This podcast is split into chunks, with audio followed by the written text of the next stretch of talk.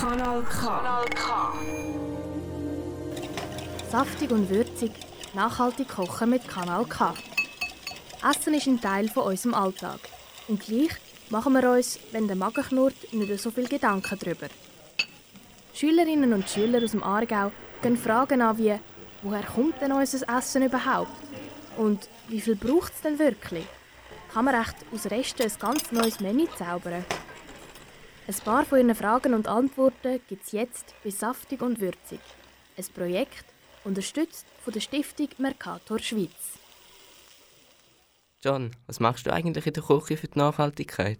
Eigentlich nicht so viel. Meine Eltern machen alles in der Küche. Machst du etwas für die Nachhaltigkeit, Florin? Nein, ich mache auch nicht so viel. Aber das wäre doch sicher wichtig, dass wir auf die Nachhaltigkeit achten, oder? Ja, wir können ja die Leute in der Stadt fragen, was die in der Küche für die Nachhaltigkeit machen. Super Idee. Also gehen wir die Leute fragen. Ich koche äh, so, dass das, was vorig ist, dass ich das vielleicht nur noch brauchen kann. Genau.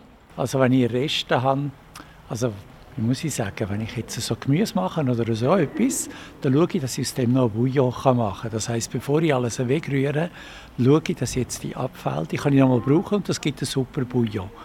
Also, das sehe ich jetzt als nachhaltig. Und das andere ist natürlich eine ordentliche Entsorgung, das heisst äh, Abfalltrennung, also Gemüse, Abfall und so, biologisch, dass man das natürlich dann auch äh, separat auf die Seite tut, in Grünabfuhr beispielsweise. Ich habe sehr wenig Haushaltsgeräte, das finde ich auch nachhaltig. Ich mache viel von Hand, selber schnippeln, kletten, so. Probieren nichts wegzurühren und, und kaufen Bio und so Zeug, oder? Was viele machen, oder? Also meine Tricks kennen alle. Also das Wichtigste ist ja, dass man nichts fortrührt, oder? Dass man nur so viel kauft, wie man auch essen und wiederverwerten kann. Wenn ich Kuchen backe, mache ich vielleicht gerade doppelte Menge. Rühren eins ein. Oder ähm, also sicher auch Reste verwenden. Also nicht äh, machen, dass zu viel zur Essenführung bleibt. Wiederverwenden. Äh, Suppe machen. Die Abwaschmaschine sicher füllen. Schauen, dass ich einfach Gemüse aus der Region habe und nicht alltag Fleisch esse. Also bei mir ist das ganz einfach, weil ich ja noch, nur noch allein bin, mache ich meistens alles in einer Pfanne, also allein schon von dem. Und durch das, dass ich es auch einfach äh, ganz fein köcheln äh, dann brauche ich wahrscheinlich doch ein bisschen weniger Energie.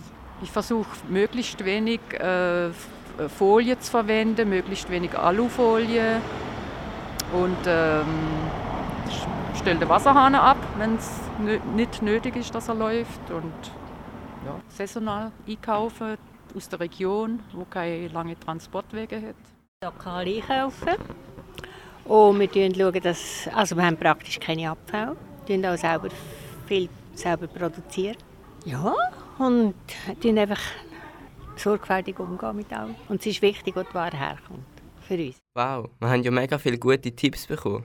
Ja, ich habe gar nicht gewusst, dass es so einfache Sachen gibt, die man in der Küche für die Nachhaltigkeit machen kann. Genau. Ich werde in der Zukunft sicher auf ein paar von diesen Sachen achten. Ich auch. Ich hoffe, dass ihr auch ein paar von diesen Tipps mitnehmen könnt. Falls ihr jetzt nicht den ganzen Beitrag gehört habt oder wenn ihr auch noch andere Beiträge zum Thema Nachhaltigkeit in der Küche hören wollt, dann schaut doch mal auf kanalk.ch vorbei. Dort findet ihr unter Saftig und Würzig alle Beiträge als Podcast.